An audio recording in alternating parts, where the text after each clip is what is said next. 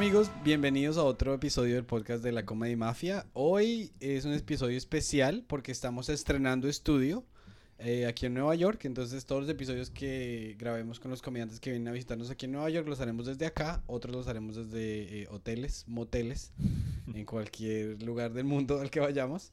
Y estamos muy contentos porque hoy tenemos a un amigo que nos visita desde Colombia. Entonces, eh, por favor, den la bienvenida a... Es que por favor, den la bienvenida. Luego, ¿quién va a estar viendo en la casa? En la casa digan, bienvenido, Camilo Pardo, mago.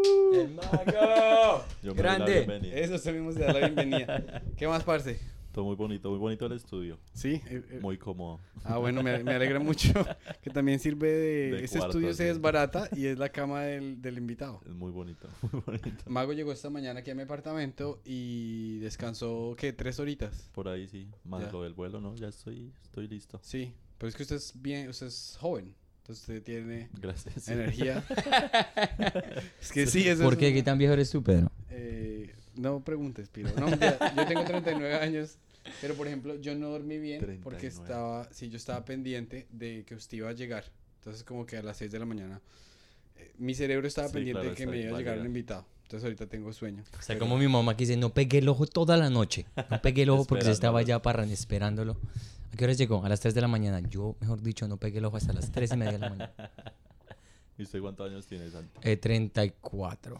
Y es que Mi- Nací en el 87. ya están mayores. Ya estamos mayores, sí, qué pena. ¿Cuántos años tiene Camilo? 28. 28. Ah, sí, no, todavía está en, en los años mozos. En la flor de la juventud. Es que, y empecemos. Eh, ¿A qué edad perdiste la virginidad? Este, es un podcast todo picante. Venga, el mago. eh, tú no te has visto esto, entonces te va a tocar eh, tomar nuestras impresiones. Ok. Pero el, el mago se vio el episodio de Louis C.K. aquí Sí, en la sala. Ay, yo me lo quiero ver. Eh, cuenten, nuevo zapotes, igual tengo que. Cu- eh, ¿Qué le pareció? No, me pareció muy, muy, muy chévere. O sea, me gusta que, que está hablando con Santi precisamente que no... Que habla de todo, sí, habla de todo y de, de lo que le pasa y de lo que pasó y hace chistes re pesados relacionados así con temas sexuales y, y pues eso me parece muy bien. Sí, como es después de todo lo que le pasó salir y empezar a hacer comedia así, pues me parece una maravilla. Que no, sí, que no sea como un freno de que, uy, no, yo ya no puedo decir nada porque si no, nada. Yo sigo con mi comedia y hagámosle. Qué muy bien. bonito. Porque era lo que estaba la gente, mucha gente. Yo me vi el que sacó antes de este, que también fue muy bueno. Sí. Y no habló mucho de, de lo que le, le pasó a él y todo eso. Entonces mucha gente, ah, debería haber- debe haber hablado más de, de lo que le pasó, de haber sido Me Too y toda la vaina.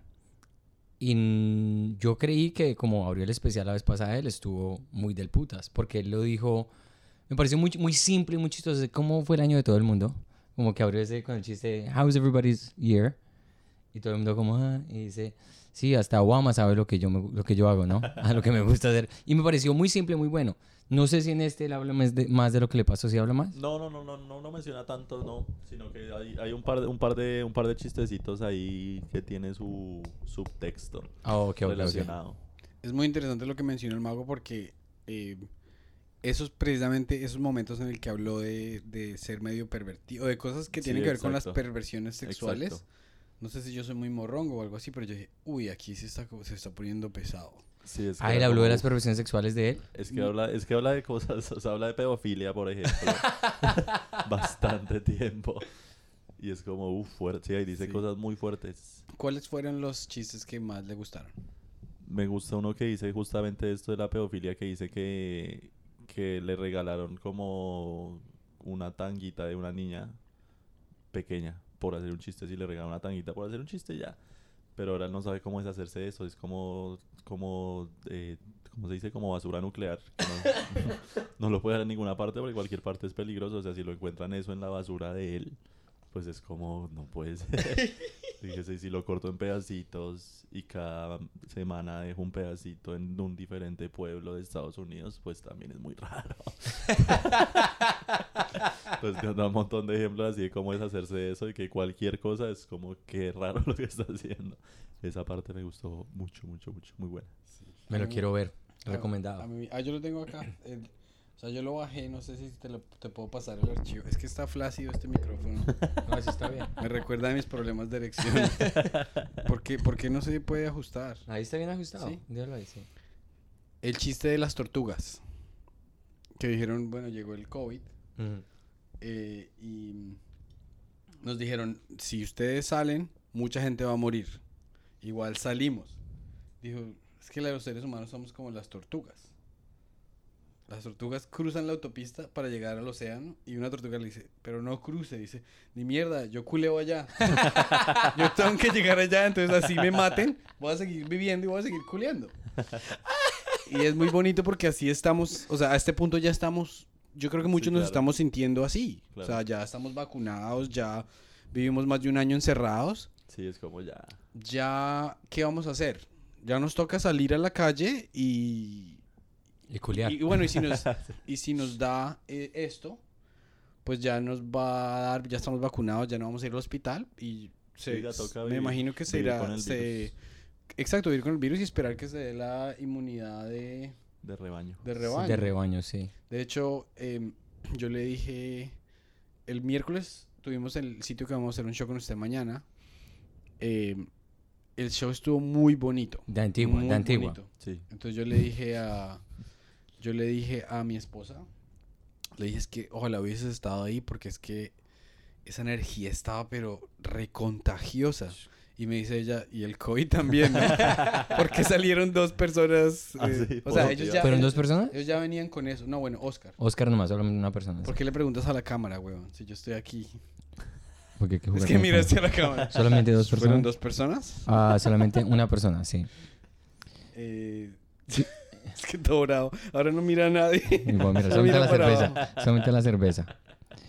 Y bueno, pregunta, y allá en Colombia, digamos, con toda esta incertidumbre del virus y todo eso, ¿cómo ha, cómo ha sido con tus shows en general? ¿Ha sido más difícil, más fácil? Pues ha habido, ha habido épocas, ¿no? Como que al principio, cuando empezó todo, pues fue un caos, ¿no? Obviamente todo se cerró, absolutamente todos, y las primeras cuarentenas que eran súper serias.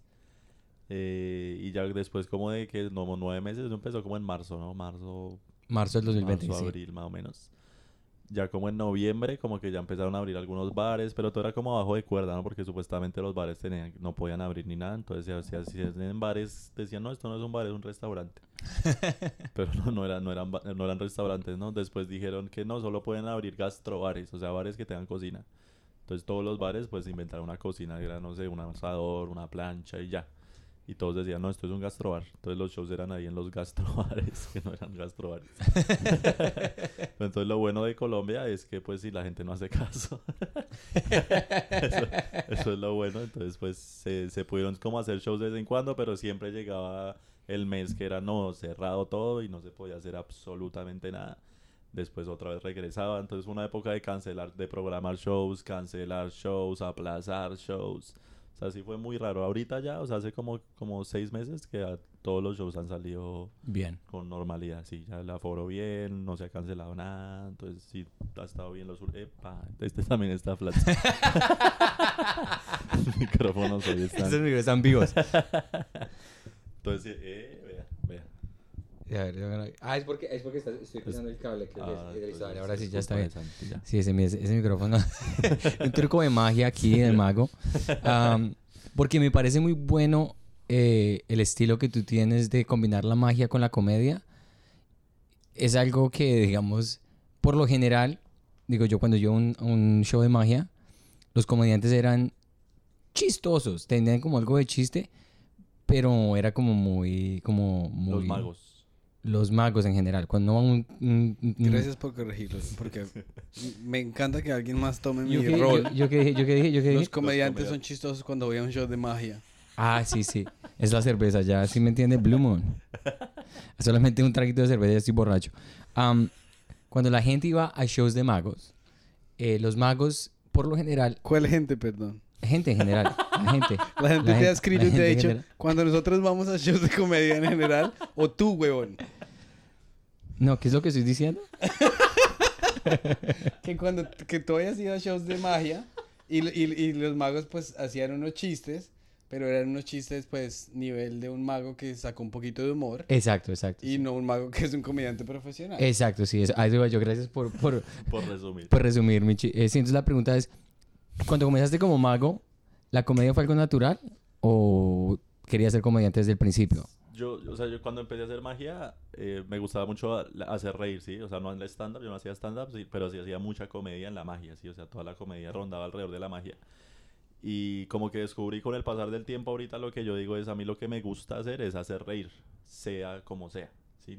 Sea actuando, sea haciendo impro, sea con magia o sea haciendo stand-up. Lo que me gusta es hacer, hacer reír. Y pues el stand-up es la, herra- la herramienta más efectiva para hacer reír, ¿no? Porque ¿qué se trata del stand-up? Pues de hacer reír.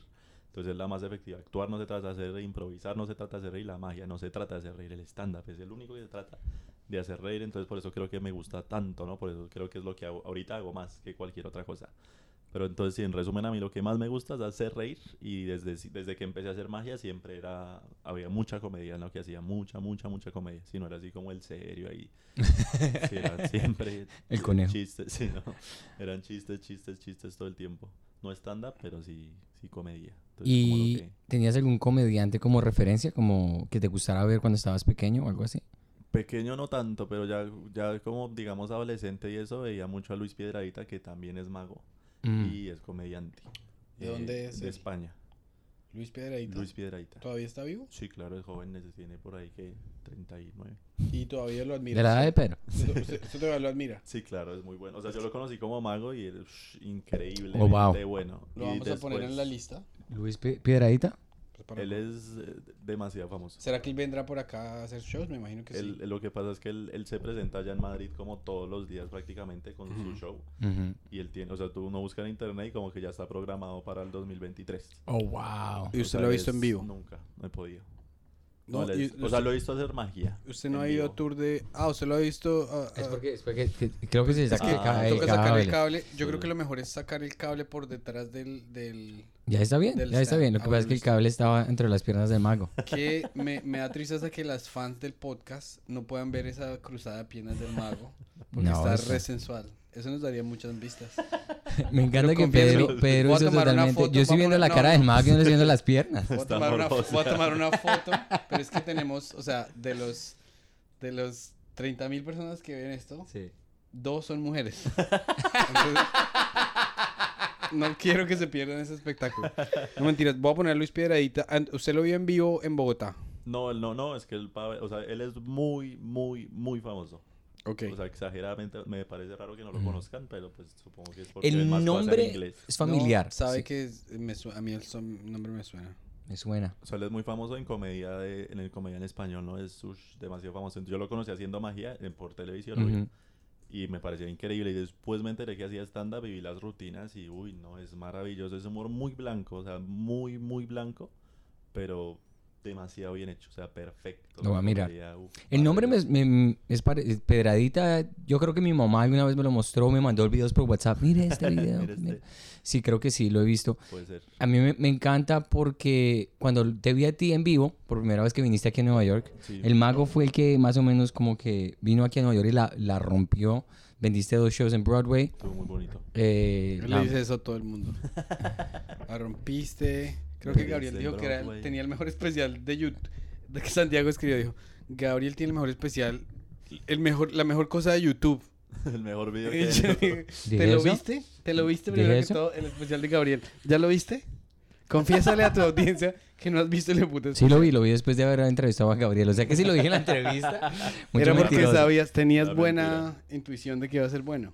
Porque él es muy chistoso, sí. Él es muy chistoso. Está todo bravo conmigo. el No, no soy bravo, no soy bravo. Yo quiero mucho a Pedrito. A pesar de los comentarios que dejan en YouTube, que nosotros nos odiamos y que, las mira- y que la mirada de Pedro es de loco y que me quiere A matar. ver, sí, yo critico, yo critico, yo le critico a Santi y todo. Y en, el en los comentarios me odian es a mí. Y Santi nunca me dice nada malo, güey. A mí me dijeron la verdad no sé Gomelo me Noble, me dijeron Gomelo Noble. Gracias al que me dijo Gomelo Noble. Ah, tengo mucho de Noble, de Gomelo no mucho. No tengo ni idea. Entonces, cuando el mago estuvo aquí, la rompió. Me encantó la combi- porque tú no eres es stand-up, 100% stand-up. Pero tienes ese como el que sabe tocar guitarra, digamos, si alguien pudiera Sí. como esa, esa habilidad que una persona que no hace magia no la tiene. Y me pareció muy, muy, muy buena porque en, aquí en los Estados Unidos es como, oh, no, no se monte con props o no se monte con cosas como que son, no son stand-up, Sí, like muy- 100% muy stand-up. Sí, es como, "Oh, tiene que ser stand-up, que si no habla de los traumas y de que, mejor dicho, Claro. lo abusó su papá, entonces no es comedia. Y cuando te vi a ti me encantó porque es muy como muy refrescante, muy refreshing. ¿No traíste tu chipote chillón? Gracias por traducirle a las personas que... Pero es refrescante, uno nuestra- dice eso como, uy, tan nuestra audiencia, esa comedia. no, nuestra Inglaterra, nuestra audiencia de Escocia te va a agradecer muchísimo por hablar traducción. inglés. Australia, Australia.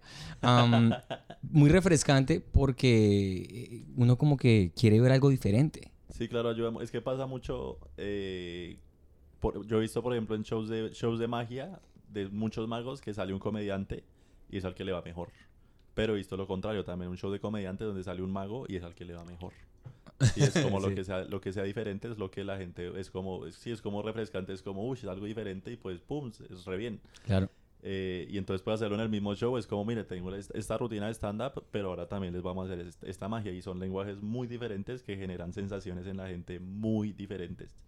Entonces creo que eso ayuda a que sea mucho más llevadero el, el show, ¿no? Que la, sí, como la Claro. gente siente tantas cosas, risas, sorpresas, pues, no sé. Entonces como que se vuelve más llevadero y más, no sé si más interesante, pero diferente por lo menos, diferente. Sí, yo creo que escuchar a alguien por 45 minutos, por lo general, o más de una hora, es como, si no es Louis C.K., uno dice, no, o sea, ¿quién, ¿quién se somete a una cosa, a no ser de que sea una persona, un, un fanático, muy fanático? Por eso algo como la magia o algo especial hace que el show venda más. Claro. Sí, es que sí, es, sí, no, y es que la, la magia, antes me pasaba cuando empecé, este show lo, lo creé este año, el de, el que no lo, no lo han visto, el que lo va a hacer hoy, Ujú. O sea, lo que hice la vez pasada fue como una, sí, no sé, como una, ni, ni lo uno ni lo otro, ¿no?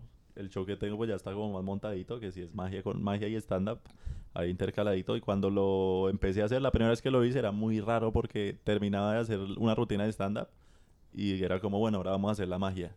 Y yo me sentía diferente, sentía que toda la energía del espacio cambiaba cuando empezaba a hacer magia. Y luego otra vez volver a hacer stand-up era como, uy, era muy raro los cambios de, de energía porque son lenguajes muy diferentes. Pero ya pues con el tiempo de tanto hacerlo he aprendido como a, sí, como a, como a fluir, digamos, entre, los, entre los lenguajes y que no se sienta ese cambio así de vamos a hacer magia, madre stand-up, sino ya es más como un show. Sí. Que el mes es, es mago y hace magia y nos cuenta chistes, es lo que hace y es lo que estoy viendo. No se siente ese como esa ruptura de, de la magia y el stand-up. Ahí vamos, ahí vamos lográndolo. No, me encanta. Sí, venga, y mm, usted, digamos, cuando tenía 12 años, ¿qué quería hacer? ¿Sabía que iba a ser mago o...? A los 12 años exactamente. Cu- Cuando cumplió 12, su Ese papá le dijo a trabajar, mago. trabajar chino marica. No, pues eh, usted se graduó del colegio y dijo, listo, voy a ir a la universidad. Usted dijo, no, yo no voy a la universidad porque voy a ir a estudiar tal. No, usted sí estudió en la universidad, Sí, sí, es, sí es, o sea, esa historia es que yo, o sea, a mí la magia siempre me gustó desde chiquito, yo hacía cosas de magia, eh, pero por molestar, ¿no? Sí, a mis amigos, a mi familia, a veces a los profesores del colegio ahí para que me pasaran. hacía como por jugar, pero nunca pensé, yo para mí nunca existió la posibilidad de dedicarme a eso. Sí, era para mí algo, era un juego que me divertía mucho y ya estaba, pero era imposible, yo decía, "Eso- de eso no se vive, eso no se puede. Eh, y cuando me gradué del colegio entré a la universidad y entré a la escuela de magia al mismo tiempo. Oh, wow. Y ya en la escuela ya conocí pues un montón de magos que se dedicaban a eso. Y la escuela y pues aprendí empecé a aprender mucha magia. Que yo lo que sabía era nada respecto a todo lo que se puede aprender. Y pues ahí ya me, se me abrió la cabeza y fue como, uy, esto es otra cosa que yo no tenía ni idea. Y ya en la escuela fue que decidí, como no, ya, a esto es a lo que me voy a dedicar. Ya, ¿Y qué estaba estudiando? Ingeniería mecatrónica ¿En dónde? Oh, wow. en la Universidad Nacional de Ah, Colombia. ¿En serio? ¿Y, pero terminó o no? No, no, no, solo hice tres semestres, al cuarto me retiré. Yo hice también tres semestres y me retiré al cuarto. ¿De qué? Por- no porque encontré la comedia, sino porque encontré eh, un trabajo aquí en McDonald's. Porque encontré una green card ahí en, trabajando en, Eh, en la Nacho. no, la nacional es, entonces que usted debe haber sido inteligente, porque para entrar a la Debió no haber fácil. sido.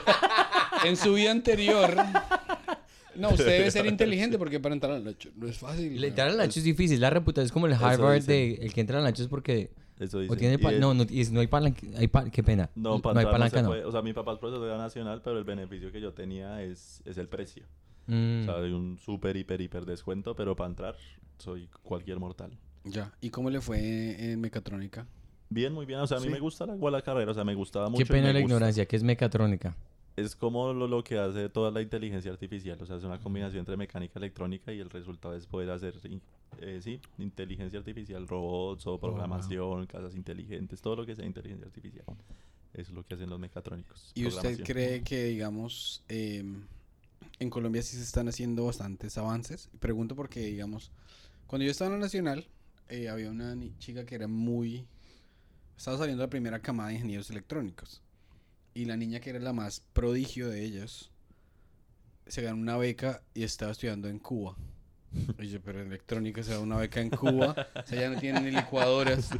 Para solo O sea, entonces no, tiene, no tienen los luz. medios para generar cosas. Sin embargo, en Disculpa Colombia, para la gente que está escuchando de Cuba, que no tienen licuadoras, qué pena. no pero es tienen que eh, allá no tienen, a- allá no tienen internet, entonces se puede decir sin ningún problema. No, mentira. No, pero estamos hablando en términos reales de que uno no se imagina que si le van a dar una beca de electrónica, a ir a, s- Sí, ir claro, a Cuba no estudiarla en sentido. Cuba. Es un lugar donde haya más, más recursos. Pero sin embargo, en Colombia sí hay muchos avances de medicina y cosas así. Sí, no, claro, y la- igual la, la carrera en la universidad era, es, es muy buena, muy, muy, es- de, de esa carrera la mejor universidad es la nacional, porque hay muy pocas universidades que la tienen en Colombia, o sea, en el mundo eso ya es súper, súper eh, famoso, pero en Colombia hay solo como tres o cuatro universidades que la tienen esa carrera. ¿Y cómo se llama en otros países? Porque aquí yo nunca he escuchado. Pues que igual, o sea, pues se puede llamar mecatrónica o tal vez robótica, tal vez inteligencia artificial. De pronto se llama robótica. O sea, hay- No, hay de todo. IA. IA. I went to Sí. IA University. Sí, eso No, no, puede pero el, el- la carrera. La carrera puede ser inteligencia artificial. Creo que sí, yo he escuchado eso. Pero como la gente que se dedica como en IA y todas esas vainas es la gente que resulta en la NASA Sí, o gente que resulta en... Yo tengo do- dos amigos que, es- que, se que sí se graduaron. Uno está trabajando en Parrot en Francia, de los drones. Y otro está trabajando en Renault para la Fórmula 1. O sea, son cosas así. Ambos están en Europa. Ambos en Francia. Wow. Y, y es bueno, eso es otro factor que en Colombia eso se llama, ¿cómo es? La fuga de talento. Llaman eso que le- eh, las, las personas más calificadas se van de los países emergentes y se van a trabajar en los Claro. países que ya están establecidos. Y de hecho yo le pregunté a Camilo, yo le dije, oiga, ¿a usted le gustaría irse? Y usted dijo que preferiría quedarse en Colombia. ¿Por, por qué? ¿Cuál es la razón? Pues es que yo prefiero como, sí, o sea, se- seguir como cambiando o seguir creciendo en Colombia, ¿no? Eh, que es donde hace falta. Porque si vengo aquí a hacer comedia, pues no, no, no me refiero a estos shows, sino a que, que dedicarme aquí Permanentemente. A, permanentemente a hacer comedia. Pues es como aquí ya hay demasiados comediantes y yo voy a ser uno más del montón y pues salir Mm. adelante va a ser... Y seguramente voy a vivir mejor que en Colombia, ¿no? Pues es, es, es Nueva York, es, es el primer mundo, pero... Pero no, yo pre- o sea, prefiero estar allá donde hace falta la comedia, donde no, no hay casi gente, pues salir adelante allá y sacar y decir, uy, vean estos comediantes de Colombia lo que están haciendo. Es algo muy bonito. Me porque- encanta, me encanta porque muchos colombianos, me incluyo, en el, en el, en esa como mentalidad, ent- eh, mentalidad extranjerista, Claro, que siempre es voy a salir y ya no vuelven. sí, exacto. Entonces, si hubiera más colombianos como tú que quieren estar en Colombia y sacar a Colombia como para adelante, literalmente desde Colombia, Sí, exacto. Colombia estaría muchísimo más, tendría un poquito más de... Sí, porque es lo que tú dices, la fuga de talento de Colombia siempre... Tú, donde tú vayas hay colombianos que no, que Y es que esté en la. NASA, que hay Sí, tres, exacto. que es que no sé qué, que en, la, que en lo que dices, hay un colombiano, no, si es co- colombianos por todo lado y haciendo cosas impresionantes. Cosas muy buenas y son muy buenos en lo que hacen. Pero eso es culpa de Colombia también, de que no Sí. les dan las oportunidades que, que ellos, o sea, sí, o sea, gente súper inteligente que les dan un trabajo en McDonald's. Sí, exacto. exacto. De lo que se perdieron. Lo que pasa es que la realidad de todo el mundo es distinta, ¿no? Hay personas que, por ejemplo, como Camilo, eh, us- usted creó su propio su propia carrera y, y le está yendo bien. Pero, por ejemplo, su padre eh, fue profesor, tenía su trabajo de planta, entonces ya estaba establecido. ya. Entonces su base de seguridad estaba firme para sí, allá. Claro. Hay otras personas que se- las muchas personas de las que se van no se van porque sean perezosos y que sean facilistas. Sí, es que no hay De hecho, oportunidades. No hay no hay, oportunidades, de es hecho, no verdad, hay es verdad. oportunidades porque por ejemplo eh, yo tengo un amigo que mm, él fue uno de los top 10 ICFES de Colombia, tenía beca en la Nacho. Cuando le llegó la, le procesaron la beca de Ecopetrol para ir a los Andes, dijo no, me quedo en la Nacho. Después se fue a Japón a hacer un doctorado, no le gustó la cultura, se volvió a Colombia y ese, ese man pudiese estar en MIT, pudiese estar en Harvard, pudiese estar en cualquier parte, pero está en Colombia, viviendo en Tibasosa, abriendo una empresa de materiales de construcción, porque él quiere que la... O sea, el man en su corazón tiene a la patria y quiere que Colombia, Sí, quiere que, su negocio prospere en Colombia. Y eso es bonito. Admirable, admirable. De verdad que Sí, sí. eso sí es de sí, es gente. Mi hermano, por ejemplo, igual fue como de los mejores ICFES del país, el segundo de hecho de su generación. ¿En qué Oh, año? Wow, segundo de... 2007, segundo de todos los colombianos. Wow. Y se fue del país. Ah, y, o sea, él, sacó el, Lo contrario, lo contrario. él sacó el ICFES y, y después se graduó, estudió en Colombia. Estudié en Colombia pregrado, el ¿en pregrado y la maestría en los Andes. En los Andes de qué?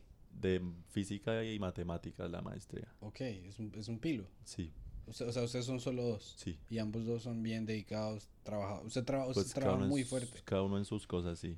claro. Totalmente diferentes. sí, pero Y su padre es profesor de la Nacho de qué? De estadística. Estadística. ¿Cómo se Yo conocí a tu papá cuando estuvo aquí Sí, en, en Nueva York y tu mamá también. También, sí, esos son mis papás. Muy, muy, sí, eso es- muy buena gente, tu papá, muy buena gente. Y, y sí, él, yo le dije, yo le dije, tu hijo, yo le dije literal, tu hijo la rompió y vendió dos shows aquí. Que yo le dije, ¿estás orgulloso? Y me dijo, hace rato. No, es muy buena. Y de hecho Camilo me dio un cumplido muy bonito que me dijo que un Campo Elías es fan de, De este de programa. este programa. Ah, ¿En serio? Y él se ve todos Sí, los episodios. Un Bueno, saludo. muchísimas gracias. Un saludo, don Campo Elías. un saludo, síganos apoyando, por favor, dígale a todos sus profesores, colegas de la Nacional, a los que a los que me hicieron perder materias. Díganles que soy re famoso. Invénteles todas las mentiras del mundo Re que la famoso. cagaron. Re Me- famoso, yo me sí. tiré muchísimas. Pero ¿qué fue lo que estudió? No me dijo. Yo estaba, yo pasé a electrónica. Ah, el ok. primer año que se abrió electrónica en la Nacho, creo que fue el 2000. Ahí, ahí, Pues sí. ahí yo entré y pues entré. eh, fue muy difícil entrar a la Nacho porque eh, imagínense el primer año, entonces Claro. aplicaron como 10 mil, como, mentiras, como 3 mil personas creo y recibieron a 60, 69. Sí, era igual. 69, 68, 67 éramos hombres. Dos eran mujeres. Igualito. Eran- Todo sigue igual. ambas eran hediondas, Igualito. pero se crecían re buenas. Pues son las únicas. Porque, porque eran las únicas. Y entonces yo entré y mi primera clase de cálculo, tomé mi primer parcial y me saqué 4.9. Muy bien. Pero no estuvo muy bien porque se me subió el ego muchísimo. Porque era sobre 10. dice.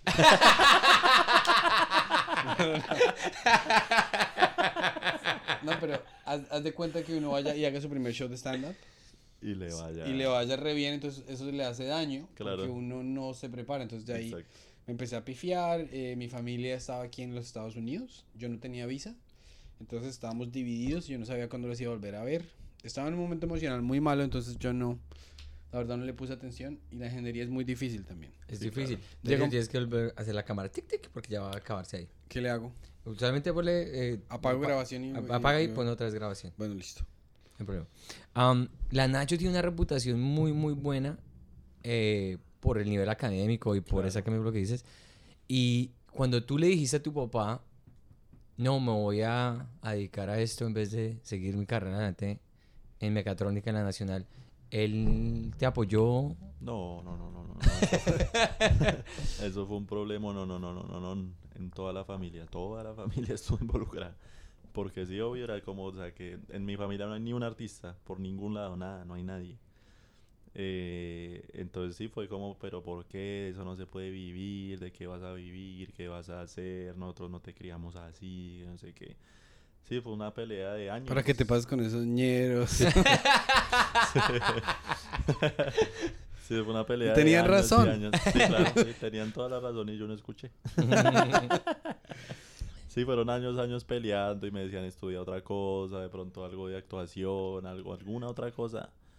Pero no, o sea, como que si busqué cosas, as- casi que entré a otra universidad a estudiar como, como cosa de espectáculos, ¿cómo se llama? Como producción de espectáculos. Jorge Barón University. Algo así.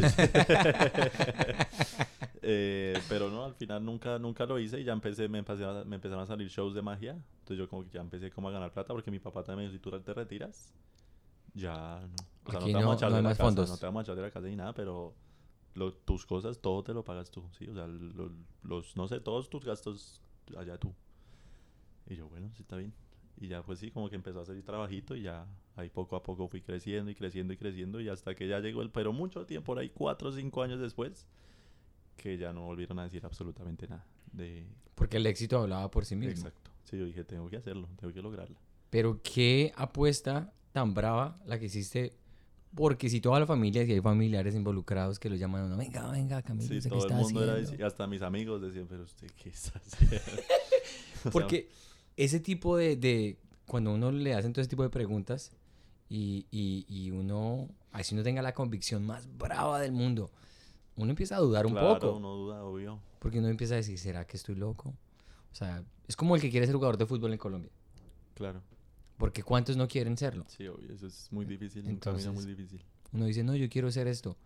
Pero ¿cuántos? Si lo tienes, si es Sí. talentoso. Imagínese cuántos actores hay que están ahí pidiendo plata. Entonces, a mí eso me fascina mucho escuchar cuando tienes que tomar esa decisión drástica. Decir, no, voy a hacer esto. Y me parece muy interesante que después de todo lo que tuviste que pasar en cuanto a tu decisión, ver a tu papá aquí en Estados Unidos, viéndote en el escenario, Claro, eso es... un triunfo del hijo. Sí, sí, o sea, ya des- después de un tiempo, ya pues ellos fue como, pues si ya nos dimos cuenta que va a seguir por este camino, pues ahí sí te vamos a apoyar, sí, como que ya se dieron cuenta que no había una vuelta atrás, de que sí se podía, de que me estaba yendo bien, Claro. Eh, entonces sí ya fue ellos, pues no sé cuándo tomaron su decisión, pero fue como que bueno, Llegaron Vamos al a platillo, siempre, siempre creímos en ti. Yo no le hablaría a mi papá. El derecho le tendría la entrada prohibida a mis shows. Y si me, y si me llama, le digo, escríbale a mi manager, pero. y nunca le respondería. No, pero no debe ser, debe ser difícil. Debe ser difícil tener ese eh, encontrón con los padres. sí, Porque claro, pues, no, sí, eso fue una uno horrible. siempre querrá que ellos. O sea, uno siempre quiere que los padres lo apoyen y que crean en uno y que se sientan orgullosos. Eh, y tal vez por eso, o sea, ¿usted alguna vez ha cuestionado el por qué a usted le gusta entretener a la gente? ¿O no? Ush, no, no creo. Es que todo. Ya no quiero más eso. Ya no quiero esta entrevista. Es que se, se- acordó cuando un tío lo tocó. Ese día me sentí muy Un especial. flashback así, no. ¡No! Nunca me han hecho esa pregunta. Porque hay do- como hay como hay como dos, dos escuelas de eh, filosóficas de que bueno Jerry Seinfeld dice no yo tuve una eh, yo tuve una infancia muy normal y lo que pasa es que a mí el mundo me aburre y por eso me gusta entretenerme con mis propias ideas y lo hago y lo hago por mí hay otras personas que dicen no es que yo tengo un rollo tan difícil en la cabeza que la única manera es o que mi, mi, mi mamá era alcohólica y depresiva, entonces la única manera de que ella se sintiera un poquito mejor es que yo hiciera payasadas o algo así. En su caso simplemente que le atrae el... Sí, yo creo que es solo el, el gusto de hacerlo. O sea, me lo disfruto mucho, mucho, mucho, mucho. Eh, sí, hacer, lo que les dije, hacer reír para mí es como, uff, la paso. O sea, creo que el, el lugar donde mejor la paso de- del día a día es sobre un escenario, ¿no? O sea, puedo ir a un parque de diversiones, puedo ir a lo que sea, pero el momento donde soy más feliz, por decirlo así, es en un escenario. Sí. ¿Y le gustan los parques de diversiones? Sí, me gusta ¿Sí? bastante. ¿A, cua- a cuáles ha dicho que le gustan? la vez pasada que vine fue al, al Six Flags, el que tiene la montaña rusa más alta del mundo. Ah, con sus padres. No fui solo porque ellos no, no les gusta tanto. ¿En, en dónde queda ese Six Flags? ¿En New Jersey? Sí, por ahí. ¿Y usted fue... Usted fue usted Por ahí a la vuelta. ¿Usted manejó? Sí.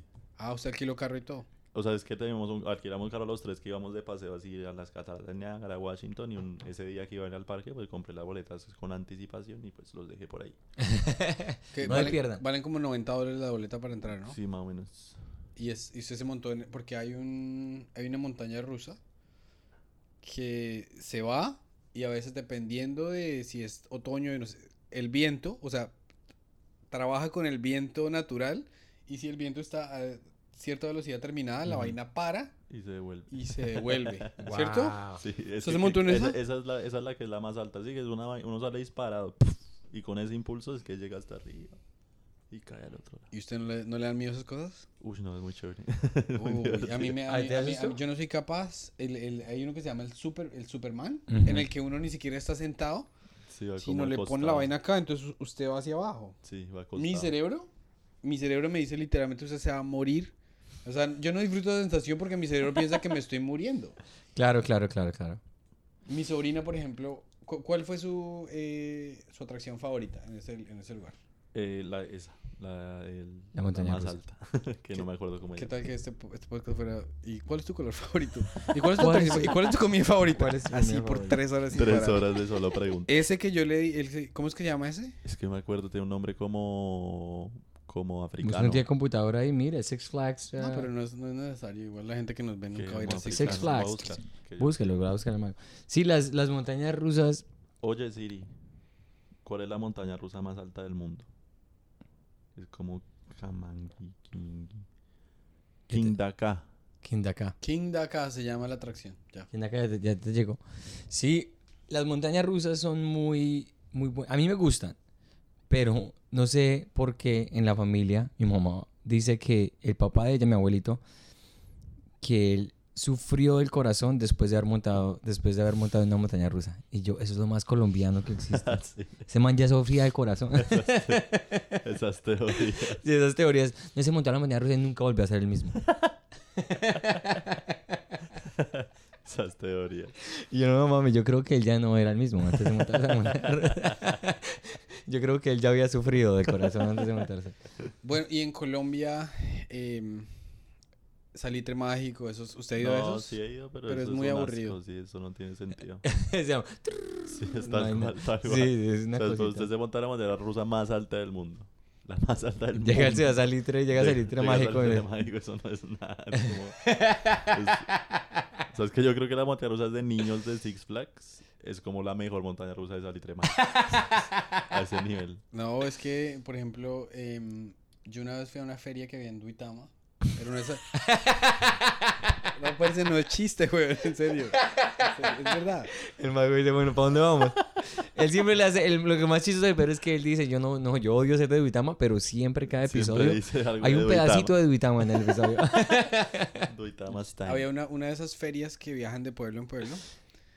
em, y había un... No se puede llamar montaña rusa. Porque daba vueltas así. O sea, no estaba muy elevado. La elevación era por ahí de un metro. Ok. Pero la puerta se abrió. Y a mí se me salió un zapato volando. o sea, yo me pude haber muerto y, la gente seguía, la gente, Había... o sea, la gente en Duitama diría, marica. no, es que yo, se ¿cómo, cómo el muere. acento boyacense? Es que Yo no, porque yo siempre de es el que Santander de de mi prima. Yo sé que en Duitama dicen arrisca. Uy, pero en eh, Boyacá es como el su, su merced, su merced. Su merced. Que la Su, papa. su merced. Eso, la Eso. Traiga la papa. Traiga la papa. Se Eso, salió el eso. Se zapato. marchó, se marchó, le salió el zapato, güey. no, pero en No, Duitama. ese es como, como cachaco. Ese que usted Ah, sí, sí. Como cachaco. Sí, es que Es Santi yo nunca ha ido a confundo todos los Boyacá. acentos. Yo nunca he ido a Boyacá. De yo hecho, escucho- Santi no ha pasado del 82. no, Santi fue No, Santi fue a a Rembrandt. Rembrandt, Rembrandt. Uy, eso es peligroso. Hizo una visita. Hizo una visita al sur y la mamá lo mandó con escolta y carro blindado, güey. Marica, cuando, cuando, cuando muramos Rembrandt, hablando un poquito, cambiando un poquito de tema acá, yo la verdad no he ten- nunca he tenido tanto como ansiedad antes de montarme al escenario, porque yo vi al público y la reputación de Rembrandt, y yo, y yo, y Pedro muy buena gente, Pedrito dijo, le dijo que estaba, el que estaba haciendo el, el, el, el- el show eh, principal era Checho y Brian Mora. Ok. Y, Brian Blackberry. Para nuestra Brian audiencia que habla inglés. Brian Mora. Ah, y, y Pedrito le dice, no, no, póngame mí de primero que Santi lo han puesto de primero en todos los shows acá. Y Brian le dice a Pedro, dije, no, que coma mierda. Era que coma mierda. Y cuando yo escucho eso, yo, no, marica, va a comer mierda. ¿Y cómo le fue? Me fue bien, gracias a Dios. Bueno, Y yo estaba cagado del susto. Yo me monté y el principio fue como, como lento. Y yo y me veía la gente como, esta gonorrea, ¿qué va a decir? Y, y gracias a Dios el primer chiste le fue bien. Y yo, y yo el- después de ese chiste, ya, como eran solamente cinco minutos, yo ya me relajé y dije, no, gracias a Dios me fue bien porque pues la verdad ya voy a terminar el set, ¿para qué me arriesgo? Yo tenía unas churras las berracas antes de montarme acá y mundo empezó a reír de eso y yo, y yo me bajé y yo, uy, marica, pasé el test más grande de la comedia, montarme en Rembrandt, primero. teteado y con Brian Mora diciendo que, que coma mierda, Gemma. Y claro, y ya me fue bien y yo ya me fui. O sea, yo dije, yo no hago más de cinco minutos porque los primeros cinco estuvieron bien, yo no quiero Sí, arriesgarme ya a hacer para- siete. más. Y, y me pareció muy bueno porque tuve la oportunidad de ver a Brian, tuve la oportunidad de ver a Checho Y es una audiencia que le gusta la comedia, pero hay que Son exigentes. sí. exigentes, porque ya saben de comedia. Sí, han visto ya toda la vida comedia. Han visto, porque la cultura, tú me dijiste, la cultura en Rembrandt, ellos ya saben que van a ver lo que van a ver. Van a comer picada. Picada rica. Tomar rica Esa pica- papa boyacense así, esos, esos cositas Esa deliciosas. es criolla. Criolla que... Papa criolla. Y aquí la papa criolla no se consigue. Claro, es, es difícil. Pero usted, usted, usted nació en, en Bogotá. En Bogotá, claro, yo ¿Y mis a los primeros... años, ¿A cuántos años? Ah, como a país? los 10, 11, de a los 10 años me vine aquí a Nueva York. Y ya, toda la vida. Y no, después eh, resulté, yo terminé bachillerato en Bogotá. ¿Ah, sí? Y después me fui a Canadá ¿En qué colegio? A ver qué tan gómez. en, en el José Eustacio. José Eustacio. Sí. ¿Pero eso queda en el, en el norte? Quedaba en las 150 y punta. 150 y ¿Cuánto con- valía la pensión? José, a- 150 Yo nunca, yo nunca le pregunté a mi mamá cuánto le costó la pensión.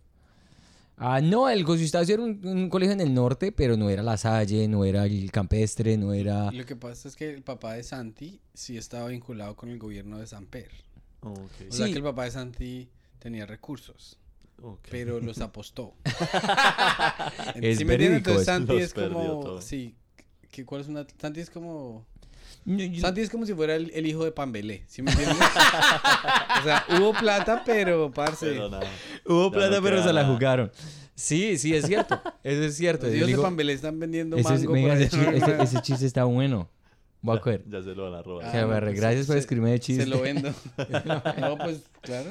Am, sí, yo resulté en los Estados Unidos y en Canadá por, por eso, por, por problemas familiares y por falta de recursos.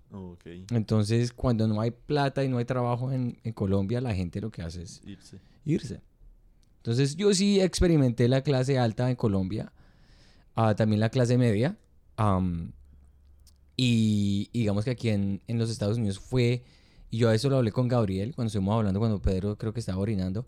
Ah, De hecho, estoy pensando en ir a miar y traer. no, marica, aguántese, aguántese porque aquí mira ese será. salir. Aguántese, aguántese que esto es un ¿Cómo hago podcast para conciso. gritarle a mi esposa que me traiga una pola, pero sin gritar? Una Sin gritarlo. pa- pa Te- orinar ahí.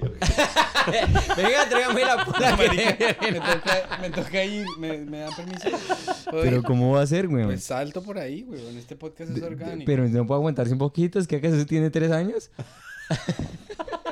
No tengo 39 y la vejiga ya no me da, güey. Vejiga de Pedro. Ya vengo. ¿Alguien quiere, ¿alguien quiere algo más? ¿Va a traer No, yo pola? estoy bien. Sí, no, claro. pero es que me toca pararme aquí, bueno, aquí No, yo- no, no tienes que parar porque yo paso por allá. Uy, marica, pe- bueno, hágale, vas a hacer la, eh, la pasada de Pedro como una montaña rusa. Parce, yo no sabía que los discos duros son sensibles. O sea, Los tiene un disco duro. duros son sensibles. Sí, que, que son delicados. Ah, sí, Sí. sí, sí. es sí, que claro. estoy hablando inglés, perdón. Son delicados, pues. Yo no sabía. Entonces, Santi y yo est- estamos entrevistando y yo, y yo No, no, quería, Oscar, a Oscar, no sí. quería que se viera algo ahí como maluco. Yo, quita esta mierda. Y lo cogí y lo... Y, lo- No. Y lo mandó a la, y lo mandó a la y, cama Santi, y yo. y Santi en el podcast así, así. El viaje a Colombia estaba ahí yo en la mano de Pedro. Y yo le dije como 15 entrevistas y yo boté No. esa mierda. Marica, aterrizó en esa y cama Santi- y yo. Y, y yo estaba revisando el Dios video mío. y, y el Santi hacía así. No, qué Y susto. yo le dije, qué pena, es que soy de Uitama. yo, no, yo no conozco esos discos duros. No es que era duro, no es que era un disco duro. Yo acostumbrado a botar el bulto de papa así, no, no, no hay problema. ¿Por qué no le ponen disco suave? ¿Por qué no le ponen disco suave? Tendría más sentido. Pilas ahí con, la- con las cámaras, con la... Disco hijo de- delicado, Ay, deberíamos Dios mío, ay, Dios mío. Aquí Pedro va a hacer la de la, la, de la, co- eh, la magia, el, el, el truco. eh. ¡Uy, Uy. mire! ¡Mire, mano! Cae, tira la grabación, mano. Venga, Pedro. Sí, entonces, am, creo que estaba hablando desde que Pedro nos interrumpiera con la cara de No me orinar. acuerdo. Ah, sí. Dice siempre que yo hablo de las cosas personales se va a orinar. Entonces, para mí, cuando yo me mudé a los Estados Unidos, que le estaba diciendo a Gabriel, fue muy raro porque yo venía como colombiano, como inmigrante, y a una cultura innetamente, o- y, y ¿cómo, se, eh, ¿cómo se dice? Como innatamente racista. Como Innatamente, que innatamente no existe. No existe innatamente. Eso innata suena como si fuera un chocolate mega, tengan innata ahí. Innata. Innatamente. Innatamente debe ser una palabra, ¿no? No, eso no existe. Ya existe. Bueno, entonces, innatamente. entonces lo que quiero decir es Y ahora se me una, es cultura muy racista. Una cultura muy racista. Se me olvidó la palabra. ¿Cómo se diría? Innatamente. Innatamente. Tú dices como es inna- parecido, pero, pero no es innatamente, no. Bueno, no existe. Bueno, muy racista. Sí, muy racista. Una- entonces cuando yo llegué acá como blanquito, monito, y a una escuela pública en Nueva York, me pusieron con los niños que hablaban inglés. Entonces yo creé, un- creé una identidad como de protección. Yo estaba como muy con los niños que me hablaban en inglés. Me hacían el bullying en inglés, me, me jodían, me, me la montaban. Y yo tuve que como que aprender y empezar a hablar inglés muy rápido. Claro.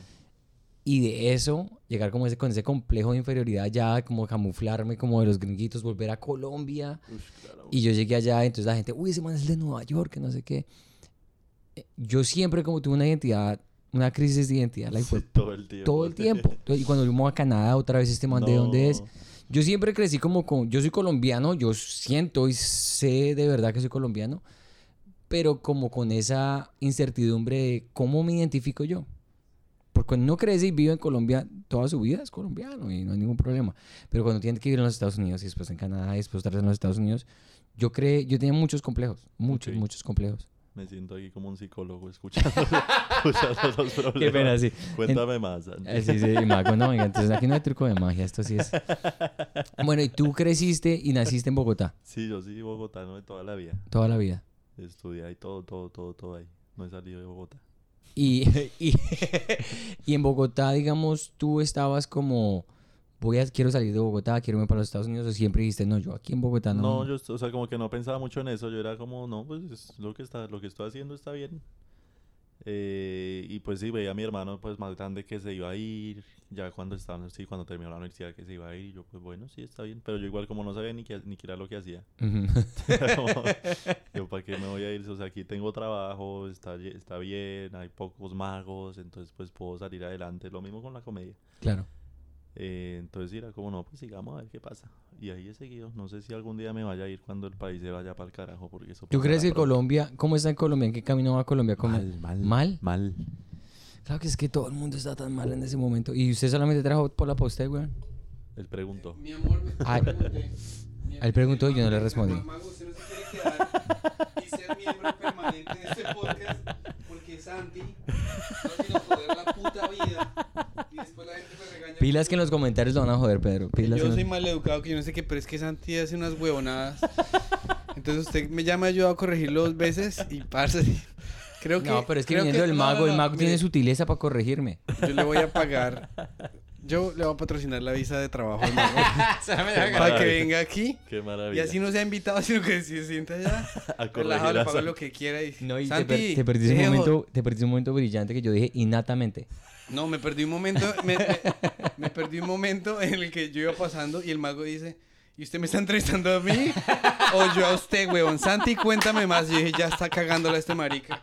Me tocó volver de afán a yo vi que- rescatar yo vi eso. que Pedro se montó al cuarto y me miró como que... Espere, yo le digo. Espere, yo le digo a mi... ¿Quieres una pola? Yo le digo a mi- a- No, mentira, yo tengo que comer algo. No, no, yo estaba por molestar. Ok, no por molestar. Eh, pero, ¿qué? ¿cómo antes de venir? ¿Qué más te falta? No, es Falta que de aquí eso trabaja mucho. No, yo, yo desayuné tarde. Ah, bueno, haga la pregunta, hombre.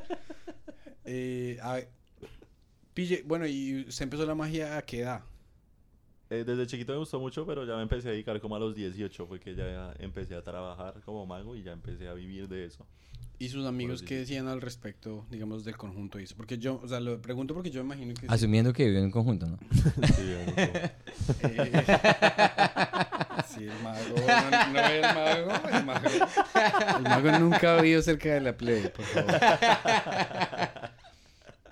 Em, si yo les hubiera dicho a mis amigos, no, me encanta la magia, este marica, mago, yo no sé qué, ¿usted nunca se enfrentó con eso? Sí, obvio, me, o sea, me pasó con los de la universidad mucho, con, los con los que vivía como en el conjunto y eso no. Porque como que Vivía en un también- conjunto de magos. Sí, como que el otro gremio de, mi- de amigos que no eran los de la universidad ni los del colegio, era, era como un grupo de, de amigos que hacíamos malabares, unos eran músicos, o sea, les gustaba, no eran músicos y todos estaban en el colegio, ¿no? Pero eran músicos y les gustaban otro tipo de cosas, entonces como que era más como, oiga, chévere, tan, era como más, más llevadero.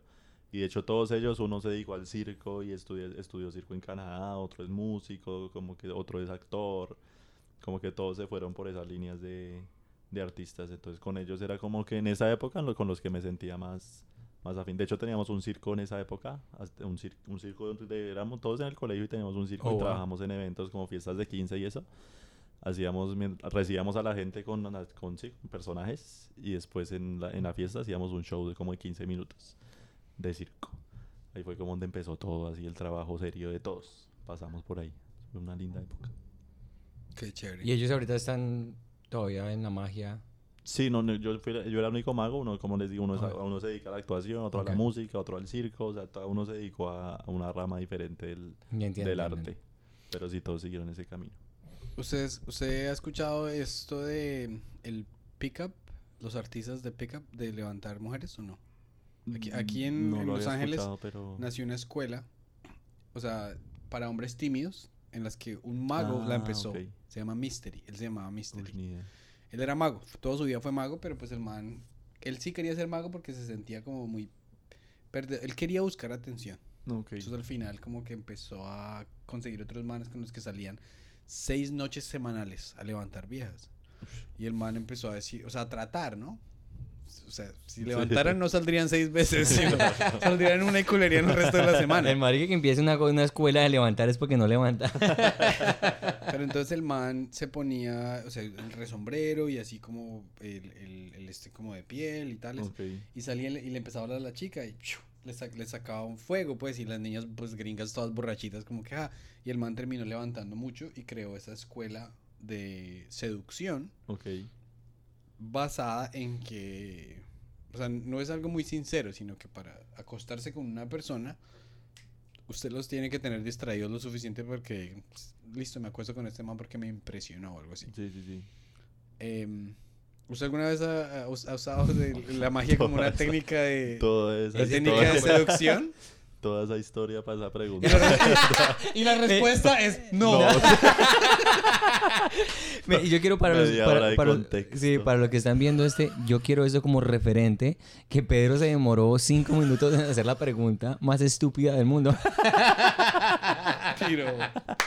Pero sí podía preguntarme directamente. ¿Cuál- pero- ah, no, pues sí, ¿no? Sí, ha usado la magia para seducción y ya.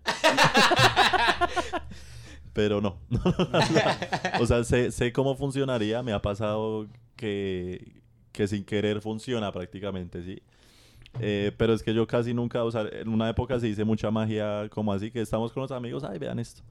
Eh, pero después cuando empecé a vivir de eso, dejé de hacer eso, sí, como que ya es muy raro que me vean haciendo magia, porque sí, sí, como, ay, hagamos magia, ya casi nunca, es muy raro que lo haga. Eh, pero sí una época donde hacía todo el tiempo, o sea, con cualquiera que me encontraba era acá, mire esta magia que me aprendí. Pero como que ya dejé eso a un lado, entonces no, pues sí, no, nunca hago magia casualmente. Pero sí conozco mucho, mucha gente que lo hace, amigos. Y me, me pasó muchas veces sin querer queriendo, ¿no? Que pues llama demasiado la atención, ¿sí? Uno- y pues las chicas empiezan a preguntar, ay, pero ¿y qué haces? Ay, que yo no sé qué, y que bla, bla. Entonces, si uno, o sea, si yo quisiera levantar haciendo magia, sí, sería, sería muy efectivo. O sea, la magia es demasiado efectiva para, para levantar, porque es, o sea, es la sorpresa, lo que generan la gente, pues muchas magias en las que uno puede forzar el contacto de, de la chica. o sea, es- Sí, mira, aquí tengo aquí algo debajo de los pantalones. Sí, es que mete la mano en mi bolsillo. ¿Qué es esa cosa retiesa que tienes ahí? una Mira, papa criolla. Si le haces así, sale un líquido mágico. Y la vida toda blanco en mi ojo. ¡Qué belleza! Increíble. Ay, hombre. Ah, pero eh, ok, ¿y, qué, y- y qué tipo de, o sea, digamos si yo, si yo, si yo quisiese usar la magia, si- digamos yo le digo, no, mago, es que yo soy un loser y no sé qué hablar y me da pena y tales, ¿cuáles serían eh, los, las magias más efectivas para poder eh, distraer a una chica, entretenerla por cinco minutos? ¿Cuáles serían los trucos que ustedes Pues ahí yo, o sea, sugerirían? yo lo que haría es enseñar como tres, digamos, tres, tres, por ahí tres técnicas básicas Sí. con las que se pueden hacer muchas cosas, ¿sí? Muchas magias diferentes. Eh, y mostrarle ejemplos de cómo usarse, ¿no? De, sí, como de, o sea, cosas tan simples, ¿no? Como pon tu mano, voy a poner la carta en tu mano, sí, o sea, y ya estoy tocando la mano. el mago entiende, sí, es, es- o sea, el, el- es Contacto. uno... Sí. Sí, perdón. entonces ya como también puedo decir cosas, vamos a ver qué tan conectados estamos nosotros dos, ¿sí? Entonces yo voy a coger una carta y tú coge otra y vamos a ver nuestra conexión y cogimos el siete corazón, el siete diamantes. Es como, no, esto es increíble, ¿qué está pasando? Malparido timador profesional. A eso me dedico yo. No, no, no. Lo que pasa, no, pero, lo- o sea, bueno, es- esto es una pequeña confesión que no- no- yo no te he contado esto. ¿Qué va a decir? ¿Qué va a decir? Dios mío, Dios mío. No, lo que Una pasa es que pequeña confesión. lo que pasa es que yo nunca fui bueno para hablarle a, a las chicas. Ok. Entonces, Eso no es Yo me- confesión, Pedro, qué pena. yo me leí, yo me leí el libro de mis de ese man se llamaba el libro se llama El método misterio. ok. En inglés es The Mystery Method. Es el, El mago, mago. el del mago. Y entonces el man eh, tenía mu- muchísimas técnicas. Todo se volvía lo más robótico del mundo. Claro. Entonces, en vez de ir a... Tenía un poquito de ciencia, en el sentido de que si usted se le acerca a un grupo de viejas, no puede llegar así como que, ¿entonces qué?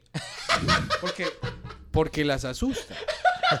Entonces dice, y, y, y, y créelo o no, hay gente como yo que necesita aprender eso, Se necesita que se lo diga. que se lo digan, para no hacerlo así, pues, como me lo dicen nuestros, nuestra querida audiencia de YouTube, me dice que yo tengo mirada de enfermo mental.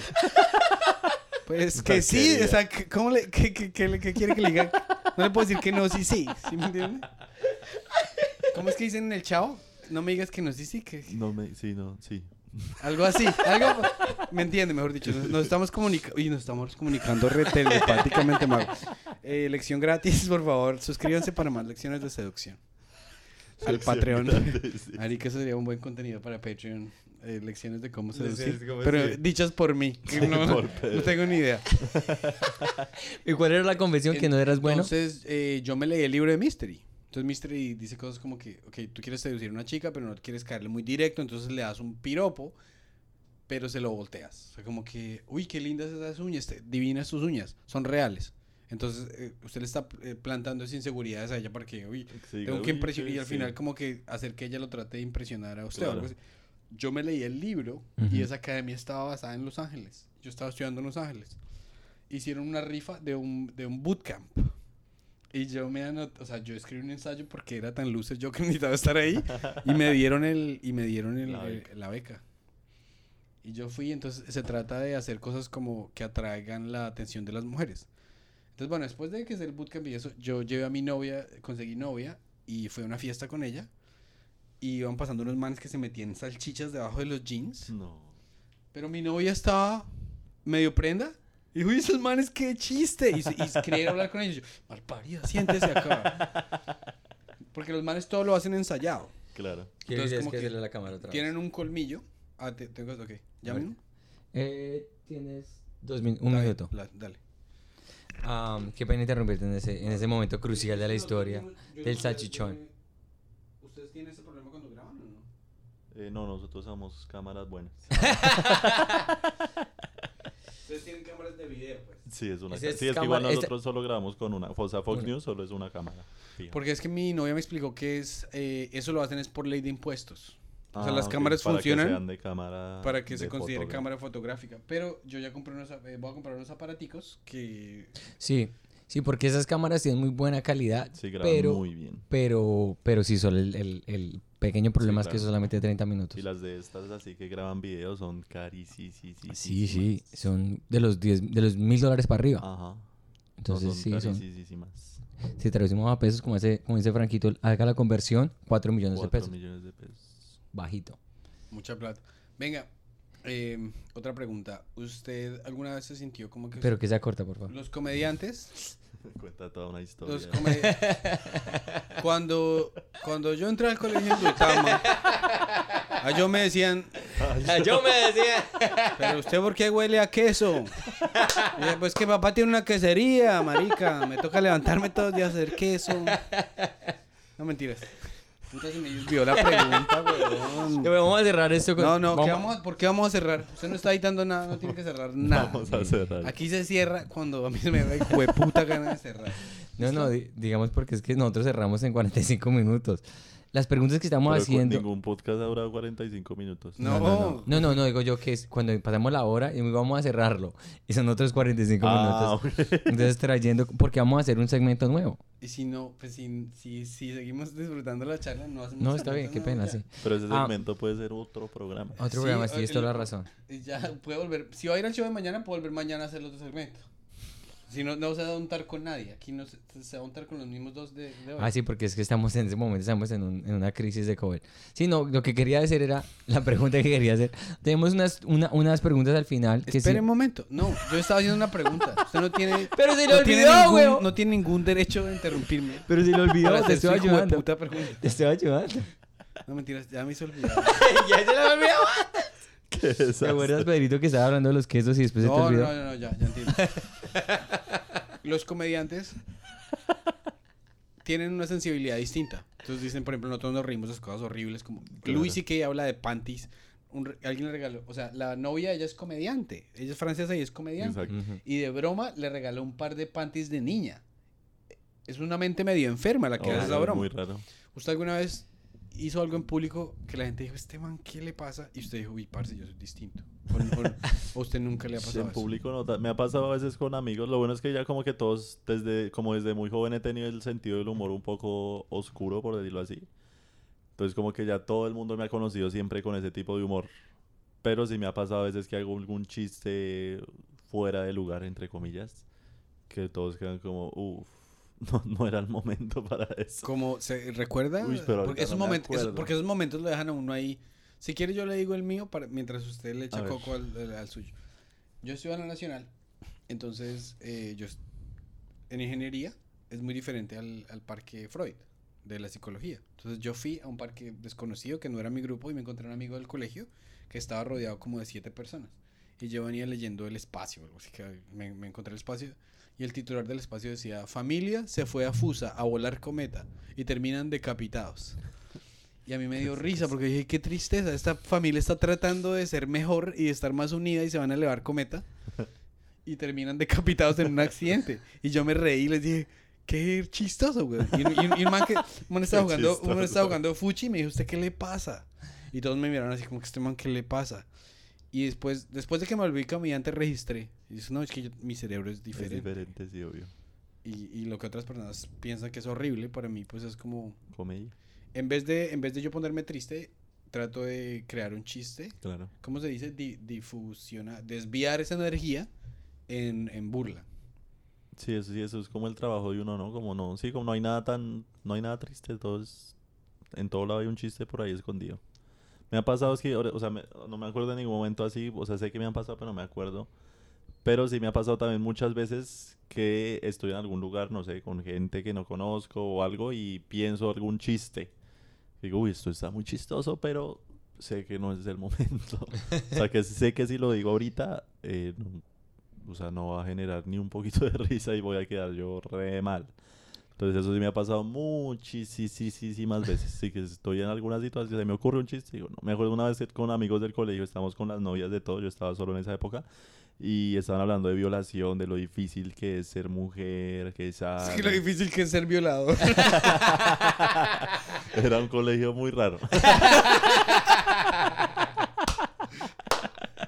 No, sí, to- y todas las chicas hablando de lo difícil que es ser mujer y como los novios diciendo, o sea, como, como sí, como diciendo, sí, pues tienes razón, sí, o sea, obviamente es un tema re delicado.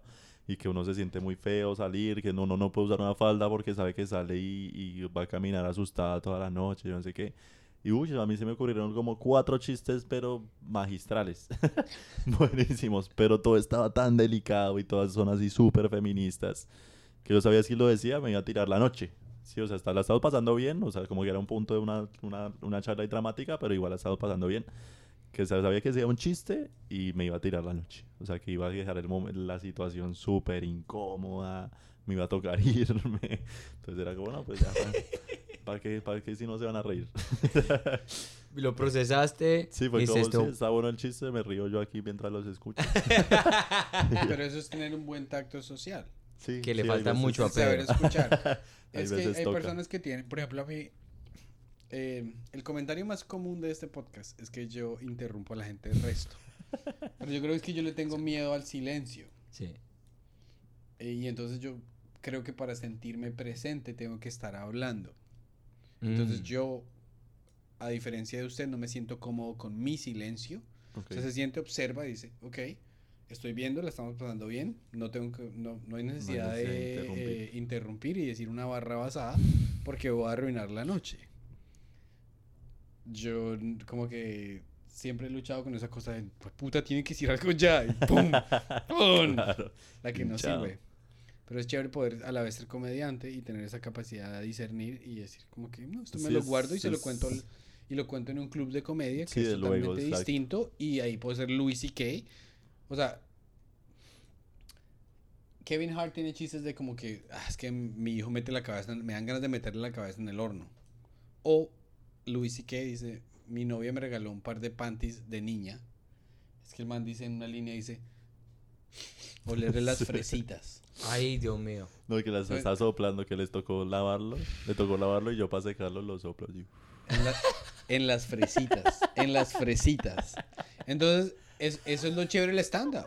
Claro, es Que que se- es donde uno puede decir todo. Que la gente entienda que es, esa es la diferencia de, de- yo no estoy en, su- en- o sea, uno no puede ir a decir eso en una fiesta de... Exacto. Sí, es que hay gente, o sea, cuando, si uno está en una situación así normal, de reunión de amigos normal, y uno dice algo así, la gente no lo ve como un chiste, sino como un comentario normal, ¿sí? O sea, es Mm. como este man piensa así. ¿Qué Claro. le pasa? En cambio, en un show de stand la gente entiende, ah, es un chiste.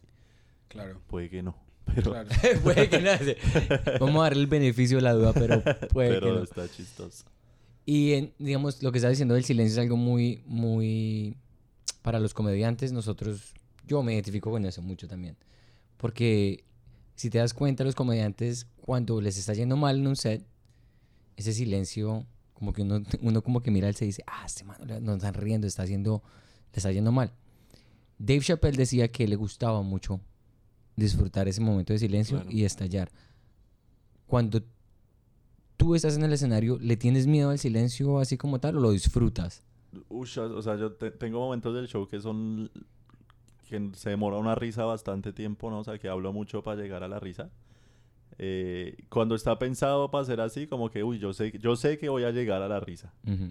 Como que lo disfruto. Pero si es como un chiste que se me cae Mm. y después para llegar al siguiente, ahí sí es como, uy, Dios santísimo, ¿por qué? ¿Qué? Sí, eso, eso sí es horrible. Pero sí, como que yo sé que es un, un, un setup largo para llegar a un buen chiste, eso lo disfruto y hasta a veces lo hago más largo, hablo más despacio, genero la atención. Porque sé que entre más largo sea este momento como incómodo, por decirlo así, más chistoso va a ser después. Claro. Entonces eso sí, eso sí como los disfruto, pero si los momentos que sé que deberían ser chistosos y no funcionó, eso sí, uy no, eso lo, lo odio profundamente, es horrible. Uy, Es que, es ser, horrible. com- es que, eh, ser comediante la verdad es bastante difícil en el hecho de que uno se critica muchísimo y se está enfrentando a borrachos que hablan duro. O sea, la experiencia psicológica es muy difícil. Sí, claro. Hay algo que yo no he podido manejar, no sé si usted eh, ya lo aprendió a manejar o si tú lo aprendiste a manejar, es el cuando la persona que está saboteando el show Los está tan borracho que que no, que no hay que no hay diálogo. ¿Usted qué hace? ¿Usted los ignora o Uy, he pasado o, por o- muchos. o los chasquea? Cu- Cuéntenos una La última que pasó fue en, en Manizales haciendo este show de magia blanca con humor negro. Eh, en Manizales iba todo el show re bien, la gente estaba súper, súper conectada. Y en primera fila estaba una chica hablando como con una amiga, en primera fila. Y como que un par de veces yo le hablaba directamente a ella para que me escuchara, ¿no? Sí. O sea, no decía nada sobre lo que estaban hablando ni nada, sino que le hablaba. Y así ella ya me escuchaba y todo bien. Pero ya después como de tres cuartos de show, eh, ya ella empezó a hablar muy duro con su amiga. Y yo le dije, oye, o sea, ¿qué te pasa? Cállate. Pero así, o sea, no como grosero, sino como, como buena onda, por decirlo así. Si la gente ahí medio se reía. Y ella, no, ya sí, todo bien. Y se seguí con el show y siguió hablando re duro. Y yo, ¿pero qué te pasa? Y dice, "Ese que está, no es el que estás tomando, no es un juguito, tómatelo. Cállate, por favor. Como darle a un niño, en serio. Estaba muy borracha ya y ella se paró y me dio el jugo. Y yo dije, no, yo no quiero jugo. Y le dije, no sé si ustedes vieron Los Reyes, le dije, Bratziney, siéntate. y ahí la gente estalló, o sea, fue, "Ah", y, le- aplaudieron. Y ella se sentó así como que no entendió qué pasó. O sea, no entendió de dónde salió esa risa tan fuerte. Se sentó así, me miró así toda preocupada. Yo como que ya la vi, yo como que me di cuenta que ya cayó en cuenta de que algo estaba raro, o sea, que todo el mundo estaba contra ella. Yo seguí con el show y ella lo siguió, entonces se puso su chaquetica y se fue. Y la- cuando se paró y se fue, la gente del bar aplaudió En Manizales. en Manizales. Y el día siguiente usted leyó el periódico. y Se, Se se, sui- se se suicida suicida. joven Manizalita después del show. No, pero es muy chévere. O sea, es muy chévere, por ejemplo, hallar ese. esa frase clave que hace que la gente que se calle el fastidioso Mm. sin uno tirarse el Sin show. quedar Es que grosero, es sí. muy, o sea, por ejemplo, ayer, ayer a mí me pasó que yo estaba en el, el New York Comedy Club, que ellos tienen un bouncer, que el man es una vaina como de dos metros cinco. Claro, el man es una es cuajadísimo, pero había una chica hablando con la mamá aquí justo al pie mío, primera fila. Y yo le dije, oye, disculpa, es que, o sea, me estás desconcentrando resto. Me puedes, por respeto al resto de la audiencia, ¿será que me puedes dejar hablar? Y la vieja, me- una vieja de 30 y pucho años me hace, "Me, me, me, me, me, me, me, me". No. Oh, wow. Entonces, pues llegó el, grando, el grandulón. ¿Y qué hizo la gente? Y el grandulón llegó Se y les rió. dijo- el, el grandulón llegó y les dijo. Y yo les dije, gracias por asustar a estas gonorreas. Na- nadie se, o sea, yo me bajé del escenario y mis amigos me dijeron, gracias por arruinar su propio set para, arreglar que, todo. para arreglar el resto del show. Pero yo no quiero que la vibra sea esa. Claro, es que es mejor yo, si es... yo quiero aprender, por ejemplo, en el show colombiano, Mm. en el show colombiano, es que depende de cuánto, la, del- si la audiencia es como su familia, huevón. Si están enamorados de usted, entonces usted puede decir casi, casi todo y los manes están, Exacto, están sí. con uno. Sí, si uno ya se ganó al público, ya... Pero aquí, aquí es difícil crear ese tipo de química si uno está preguntando 10 minutos. Sí, claro, en uno poco es tiempo otro- es uno es muy otro complicado. pepito y otro... Es muy complicado, sí. Eh, y yo le dije como que no, pero es que el show progresa mejor si tú me ayudas. O sea, es como, yo, yo estaba haciendo como un profesor y eso Sí, no eso sirve en un, sí, en, un show raro. de, en un show de comedia. Sí, eso es, eso es raro, eso sí toca, es- pero es que igual, además que cada momento es, o sea, cada show que pasa eso es diferente. Sí, sí, sí. O sea, es muy difícil tener la técnica. Conozco comediantes que tienen un chiste eh, para gente que interrumpe. Sí. Sí, entonces tienen como ese chiste que es así, que este, cuando alguien me interrumpa, lo paro, cuento este chiste. Y, y ya, y la gente entiende que pues era dirigido hacia ellos, ¿no? Sí, Y claro. eso, eso he visto que les funciona, he visto también que no les funciona. O sea, que el chiste funciona, pero igual la persona sigue fastidiando. Sí, sí, sí, Entonces, claro. es- A, a mí, a mí la verdad eso no me llama mucho la atención en el sentido de que eh, se- algo que sea como réplica, pues ojalá fuese efectivo y ojalá... Pero es que para mí se siente como si es algo de otra persona. O sea, Claro. a- aquí existe mucho el, eh, el este de como que... ¿Usted está bien? Señorita, ¿usted está bien? Porque la ven con un manco muy viejo o alguna persona. ¿Está Ajá. bien? Parpadee dos veces si está bien. Ok. O si necesita ayuda. Entonces como que llega, pues es muy jacoso, yo claro. no sé qué. Sí, sí, lo jacoso Pero sí pues... es- Así es como yo todos mis shows. En conclusión, sí es, es, es- es bastante difícil. Sí, esas eh, situaciones son muy difíciles de manejar, muy difíciles. Lo bueno, en, o sea, en Bogotá, en Bogotá, pues en Colombia como que hay mucho borracho, ¿no? Y se emborrachan mal. Entonces es un gran entrenadero para esas situaciones, ¿no? Para empezar a controlar público difícil, Colombia es, ush, es muy buen entrenadero. Eh, yo creo que todos, o sea, los que hacemos comedia ya seguido, como que nos defendemos bien en cosas así. Igual siempre llegará el día que, que chao, que no hay, que está demasiado difícil y no hay, sí, Claro. toca callarlo ya serio. Eh, pero sí, es lo bueno de Colombia, que es un gran... Lo malo es que hay mucho borracho.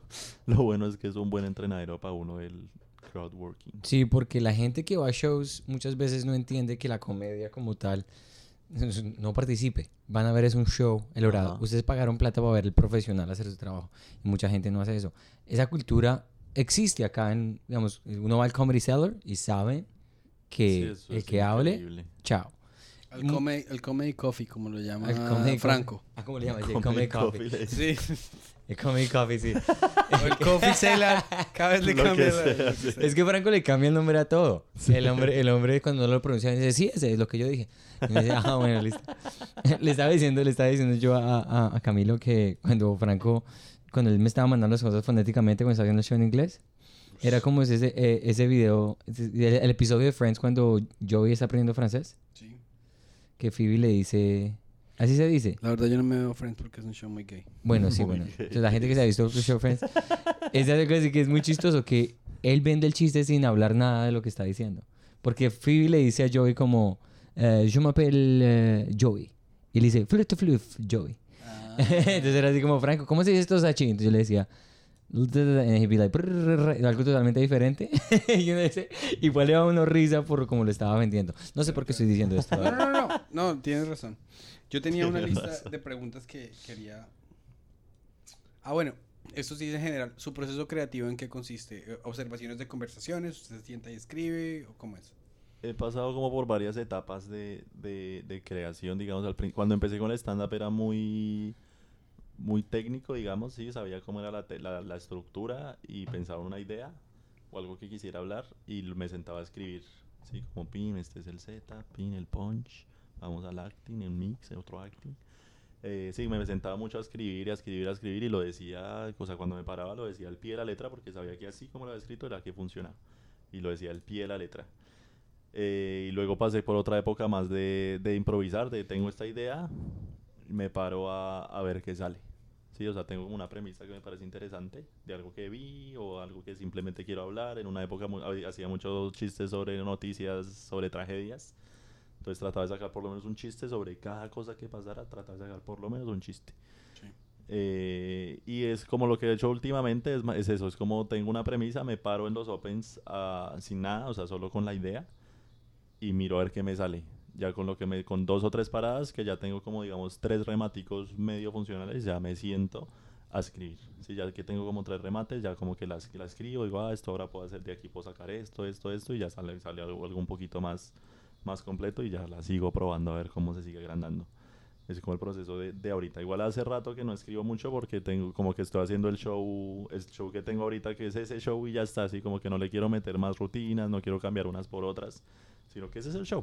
Mm. Sí. Eh, entonces como que ahorita solo estoy haciendo eso, entonces hace rato que no, no, es- no escribo mucho porque es como si me paro a probar y lo pruebo, pero no, después qué hago con ese material.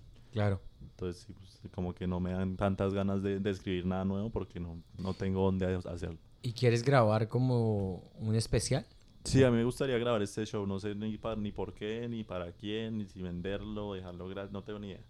Pero sí me gustaría grabarlo como, sí, como ya hiciste el show, ya lo presenté mucho, ya viajo, o sea, estoy en Nueva York ya. claro, claro. Eh, ¿Cuándo lo va a grabar?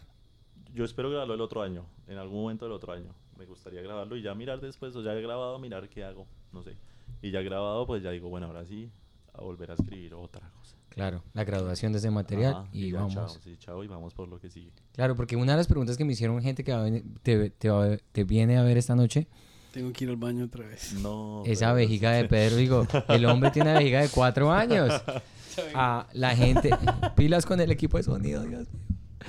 Pero ahora das piernas, ahora das piernas de eso. Eh, Ay, hombre, la gente me preguntó eso. Está, ¿Es un show diferente o es un show, es el mismo que vimos hace cuatro meses? Yo les dije, no, es- me imagino que es diferente Sí, cosas. pero cosas y ahí es, la comedia es así. Yo les dije, la comedia es, dijo, ah, bueno, lo queremos ver porque nos encanta.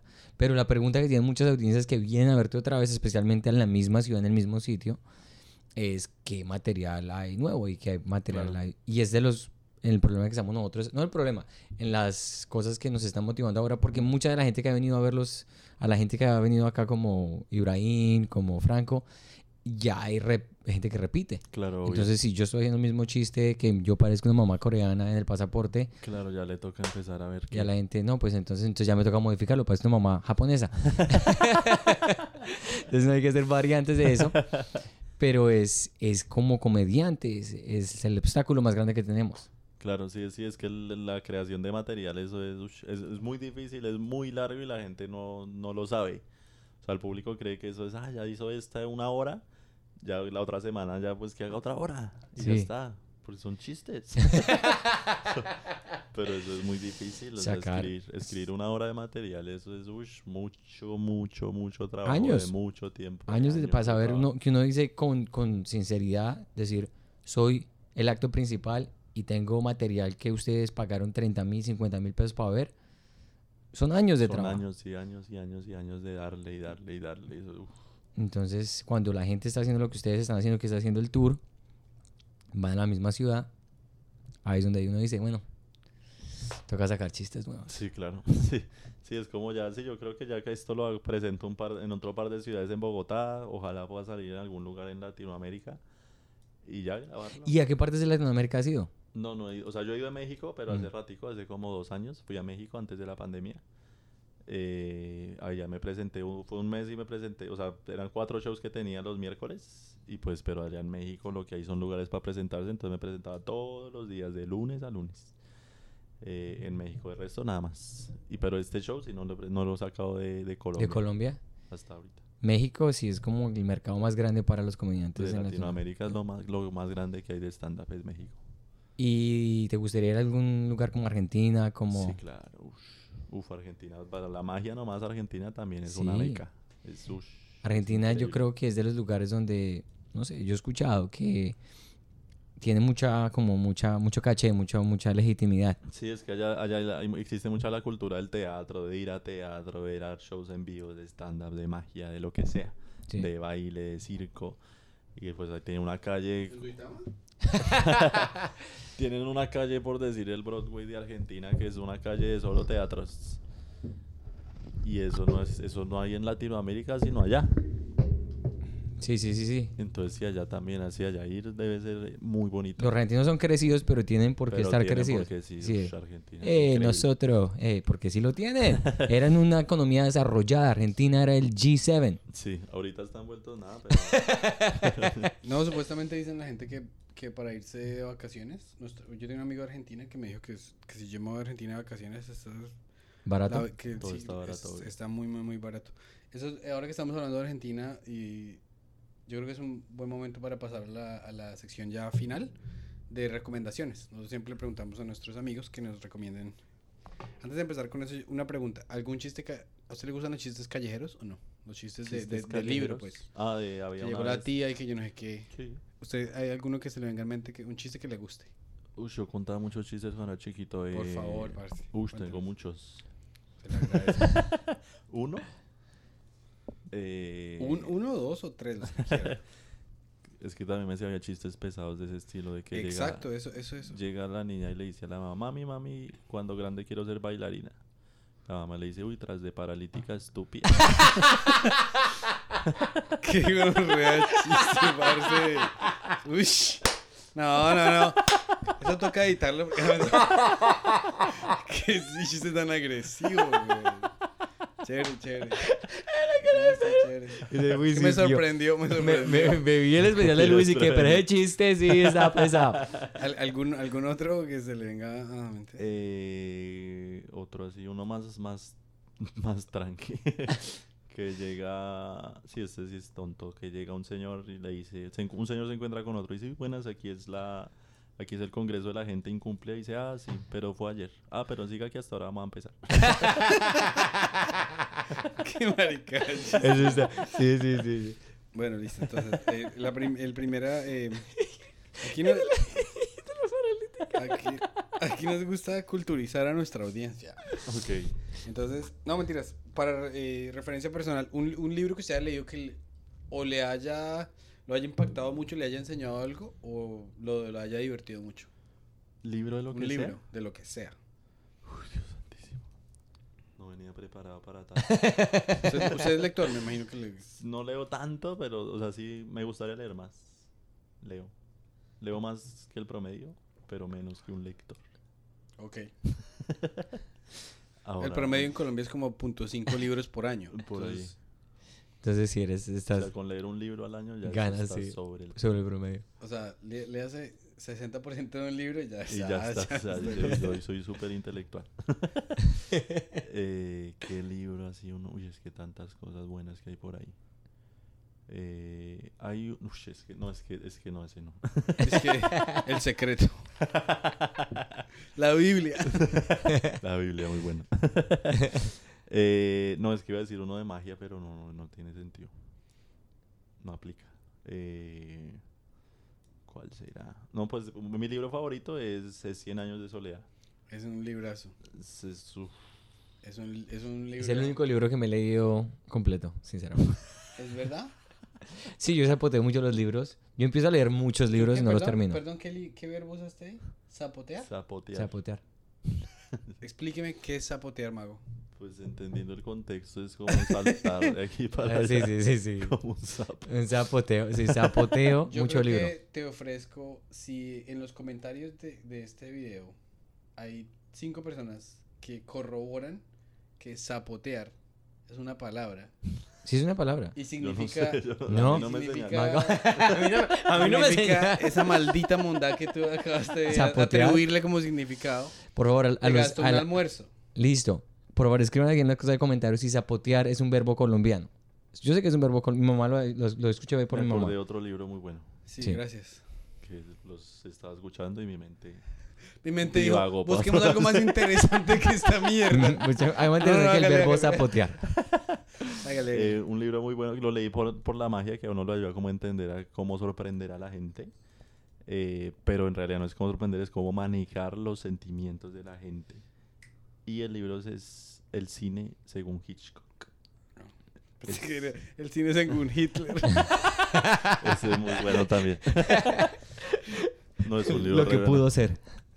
Es un libro, es una entrevista que le hizo un señor francés a Hitchcock preguntándole sobre todo el cine. De es Truffaut, su- Truffaut. Sí, señor. Yo tengo ese libro. acá. Uf.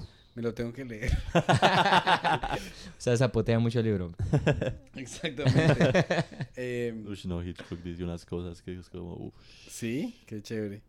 Eh, ¿usted, lo- ¿Usted lo encontró en, en español? Sí, claro. En, es que sí, en, yo estuve en, la, en una librería que queda cerca de la Universidad de los Andes Ujú. y tienen en, en esa sección de cine, tienen una cantidad de entrevistas Sí, eso, ush, los cineastas son muy interesantes. increíbles. Es que a mí me gusta mucho el cine y ush, no hay cosas muy buenas. en ¿Y cine. tiene en mente algún guion que quiera escribir o no, no, no es ese no, he- su- no he pensado, sí me gustaría, sí me gustaría, pero todavía no, no, no he hecho esa, no he hecho esa tarea de Ya, ya, ya. pensar que, pero Ya, sí algún día. Ya sabe que yo, yo estoy metido en el campo Sí, y algún señor. día que usted quiera desarrollar una idea, De una. le hacemos. de. Vientos. Eh, eh, Vientos. y ahora, ahora que estamos hablando de, em, de cine, eh, un- películas que... Una película que usted diga, "Pues, esta película me la he visto resto porque me encanta. Eh, mi película favorita es El Gran Truco o The Prestige en inglés. ¿Y de, y, De Christopher Nolan. Ah. ¿y de qué se trata? Es de dos magos que se empiezan como a robar sus secretos. Es muy buena. ¿No la han visto? Es de No. dos magos que empiezan a hacer stand-up. ¿No la han visto? No, no la he visto. Uy, Dios santísimo, ¿Sí? es una obra de arte. Uy, es muy buena. ¿Quiénes son los actores principales? Christian Bale y el Wolverine, que se llama Hugh Jackman. Ay, sí me la vi, claro que sí, claro que sí me la vi. ¿Sí? Es buenísima, no, es es buenísima. una obra de arte. Pero es, pero es, es en el pasado, es, Sí, en, es, es como vieji- los sí. mil, mil Que es la historia de Houdini, ¿no? O algo así, No, no no, no, son magos inventados, pero tienen Ok. Eso es cosas. lo que hace Santi. Santi siempre dice, ¿ese es Pelé? No, no, no, no tiene nada No, que pero ver. sí me la vi, sí me la vi, sí me la vi, sí me la vi con Hugh Jackman y, y Christian Bale, Bale. sí, señor. Es demasiado buena. ¿A ti por qué te gusta inventarte cosas? Solo para Porque estaba la relacionando la película con la historia de Houdini. Estaba relacionando la película de esa con la película que hizo de magos a eh, Jim Carrey y Steve Carell. No mentiras. Esa No sé si te la has es visto. Sí, Es claro. divertida, sí. The Great Board Wonders. Sí, sí. Eh, un... Y otra, otra película, perdón, relacionada así con humor Solo se negro. puede una, perdón. rígido. Qué pena, solo estamos buscando por una Bueno, película. eh, le vamos a dejar que no la diga, pero la editamos. La editamos. Es que a mí, a mí me Aquí no, se, aquí no se edita nada, así que- Eh, sí, otra película de, relacionada con humor negro, que pues es lo que me gusta, es Relatos Salvajes, una película argentina. Uy, parce. Maravillosa. ¿Te la viste? No. es que como Santi, eh, se trata de un uruguayo que... se trata del presidente uruguayo. No, esa película es bestial. Uf, El- en, en- la manera como yo la describiría es ¿qué le pasa a los seres humanos cuando la vida los empuja ya un poquito? Ya, cuando ya se al les, límite, sí. cuando ya se les Me tenía que ¿cómo empujar para eso.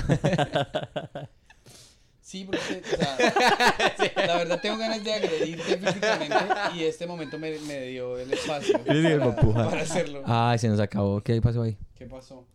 El movie recording has been stopped automáticamente. Se acabó el máximo. Ah, toca volver a empezar, toca volver a aprender.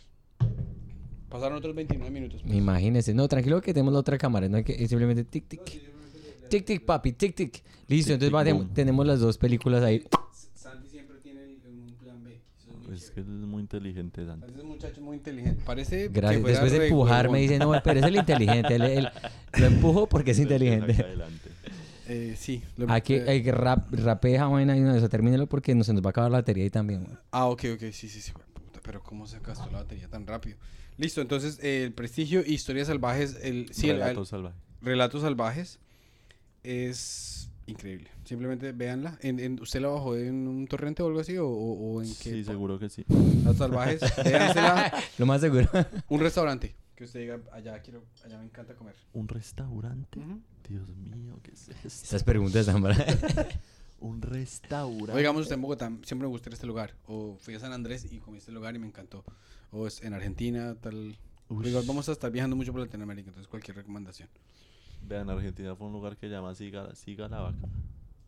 Siga la Vaca, puede ser. Siga la vaca. Que es como un todo lo que puedas comer de carne. Churrasco así delicioso. Todo lo que quiera comer de carne. Aquí hay uno que se llama Fogo de Chao. Si le gusta ese tipo de cosas, Fuego de chao. Fogo de Chao y se atasca uno, güey. Uy. Deberíamos ir allá los tres y hacer un concurso patrocinado por el podcast. A ver quién come A ver más. quién traga más, güey. ¿Se le mide? Me le mío. Esta noche, Pero ¿y el que pierde qué? pues nadie pierde. Es que esta noche porque mi esposa no me da permiso. Me de dieron salir, permiso, me dieron porque Tengo permiso. que ir a Canadá y si me da COVID, mi esposa me regaña. Es verdad, una, empre- una, una imitación La muy verdad, la, buena, la pero verdad, la gente verdad. piensa que nosotros nos odiamos, pero nos quedamos No, no, re no. bien, güey. Si no, no estaría trabajando con Vamos a esta hacerlo, vamos a hacerlo mañana. Hagámoslo, qué putas. Mañana, mañana qué horas? No sé, ahorita hablamos esto. eh, sí, sí, en eh, privado. lo que lo que dice Pedro es que tiene muchas ideas, él le salen las ideas así, pero esta es una idea y le sale otra idea. sale un, video que, un video que, pero eso sería, un- eso sería un, una No te digo, Me voy termine a el pensamiento, güey. Un video que lo hace reír a usted resto. Un video, hay unos retontos, es como un sketch, como un, fal, un falso video, por decir así. que ¿El de es- fútbol? No, Ah, ¿cuál ok. de fútbol? Es que Camilo nos co- recomendó uno de fútbol que es un sketch falso. No. Hágale, hágale. Eh, es un están en YouTube como problemas médicos creo que aparece que es como un, un señor por allá de Uzbekistán eh, que hace parte de un programa de un de un ¿cómo se llama? esos programas en vivo con público y que entrevista a gente Eh, y entrevista Show de panel, pues, algo así. sí el programa se trataba de errores médicos es que se llama errores médicos no problemas sino errores médicos Checho, alguien nos recomendó este video. Deje que termine, hombre. Y, y entonces se trata de que el señor, el señor está como contando la historia después del programa que le hicieron como un setup para echarlo, para que todo se vea mal. Y está entrevistando a una chica que quedó paralítica por una operación re fácil. Y después al muchacho que le operaron como algo en la garganta y le hallaron las cuerdas vocales. Sí. Este lo mandó el profe. Es Sí. clásico. Ah, el profe fue el que El recomendó. profe lo eso, vimos sí, con el sí. profe, sí, sí. Que me está... El y comenta- Es- O sea que si era fake, porque el profe nos dijo eso es de verdad y yo no, eso es Yo fake. creo que es fake. O sea, en ningún lado sale, pero es que yo No creo que es fake porque es... para pegarle por decir fake. Pero en Colombia todo el mundo entiende fake. Todo el mundo entiende fake. En Sí, Colombia. claro, fake. O sea, re fake, weón. Así tal cual. Oh, sí, es en el sur. Está re fake esa gonorrea. Lo ¿Pa chusé qué? por fake. Le chuse por fa, ¿qué? Por fake. Eh, un comediante que usted lo haga reír resto. Idealmente en español. Eh, no, pues el que les dije, Luis Piedradita, puede ser. Yo espero ahí, listo. Puede y sugerencias para otras personas que deberíamos entrevistar. Que usted diría, no, este, este man, de pronto que no conozcamos. O si, y si no se le ocurre, pues bien. Pues Luis. Pues, bueno, Lu- no, no, Luis Pedradita. Listo. Luis Piedradita, buena suerte con eso. es, sí, es entendemos. Eh, pero puedo- les puedo recomendar un mago también, como Claro. Merpin de Argentina. Merpin. Maravilloso. Y él es también comediante, mago comediante. Es, no, es, no hace stand-up, pero es... Uf, Y sería chévere entrevistarlo. uf. Sí, porque aquí lo que estamos haciendo es tratando de recomendar a la gente cosas chéveres que deberían ver. Claro, Y claro. también de los videos que más me hace reír de internet, una rutina que tiene Merpin de televisión argentina. Dios santísimo. Chéverísimo. Demasiado bueno. ¿Cuál es el mejor consejo que le han dado? O, o ¿Cuál es un buen consejo que alguien le ha dado a usted? Este consejo me ayudó a ser mejor persona.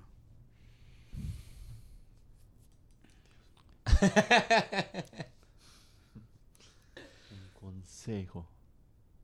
O un consejo que se haya dado a usted mismo, un consejo que le haya dado un colega comediante, Un, o un consejo que le dio su padre, un o su madre. consejo. Uf. ¿Hay otra pregunta mientras pienso el consejo o esa es la última? Esa es la última, pero la podemos revisitar en el, porque vamos a, ahorita vamos a grabar. ¿Usted está cansado o podemos pasar al otro segmento? eh, podemos. Ahorita vamos a pasar al otro segmento que se llama eh, Alitas. Y mi- si se le ocurre, nos, nos dice ahí, ¿listo? Ok. Eh, cierra. Sí. eh, Cierra. Bueno, Camilo, muchísimas gracias por haber hecho el programa. No, Eh, ustedes lo hicieron. marica. por haber participado en el programa. Con mucho gusto. Ah, eh, un placer como siempre. Eh, muy Que chistoso. se achantó. Sí, qué ¿Sí o onda. no? Muchas gracias. Un placer, pero ya la verdad me retiro porque nadie me entiende. Ah, sí, porque en inglés es, es gracias por hacer esta cosa. Entonces me- traduje literalmente. Sí, Sí, sí, sí. Muchísimas excusas. gracias. Sí, es lo que la gente sabe, ¿no? Un problema de aprendizaje que tiene. Am, y sí, muy chistoso, de verdad. eh, ha sido un placer desde que te conocí hace cuatro meses. eh, y bueno, pues buscando. Es que el más dice, yo no sabía que lo conocía. No sabía que lo conocía. Ah, ya sí, porque es que el problema es que Pedro interrumpe mucho. Me dice, me dice, me dice, venga, cierre el programa. Y el malparido no me deja cerrar nada. Qué gonorrea. Que era un Ah. cera para sabotear. Sí, no, es que tristeza. La gente que odia a Pedro, por favor, en los comentarios. Los que odian. Los que odian a Pedro, por favor. Hashtag odio a Pedro. Eh, Ahora yo me retiro. Bueno, cerremos. Eh, gracias, muchísimas gracias por estar acá. Eh, no, tengo muchas ganas de verte otra vez con este show que estás trabajando, que lo vayas a hacer aquí en Nueva York, en New Jersey, en todos los lados que lo vamos a estar presentando estos días. Y, y bueno, pues eh, no sé qué más decir. Síganlo a Camilo, eh, el mago, en las redes sociales. Y, y estoy muy emocionado también para hacer el segmento que va a hacer Pedro de las, ¿cómo se llama? De las picanticas. Ah, sí, ahorita tenemos que buscar el, ahorita podemos eh, pensar en un buen nombre. Listo. Eh, otra cosa, esto va a salir, va a salir el miércoles, entonces no alcanzamos a promocionar los shows de ahorita. Sí, no. Eh, otra cosa para las personas que ven este episodio, por favor, si viven en, en el área de Nueva York o Nueva Jersey, vamos a tener shows en enero con Franco Bonilla, entonces se pueden meter a... Ah, no, Es un enemigo mortal del mago, según acabamos de enterarnos. No, no, no. No, Por favor, taguen a Franco para que se arme un mierdero en los comentarios. Eh, en lacomedymafia.eventbrite.com, que aquí va, va a estar incluido el link. Eh, pueden comprar boletas y muchísimas gracias por eh, visitarnos de nuevo y hasta la próxima. Gracias. Gracias. Gracias. Camilo. No, a ustedes, muchachos, gracias. Placer. Hasta luego. Listo. Estoy que me orino. Ahora sí yo sí puedo aguantar la vejiga. A ver, es que ya no puedo con, con bola paila.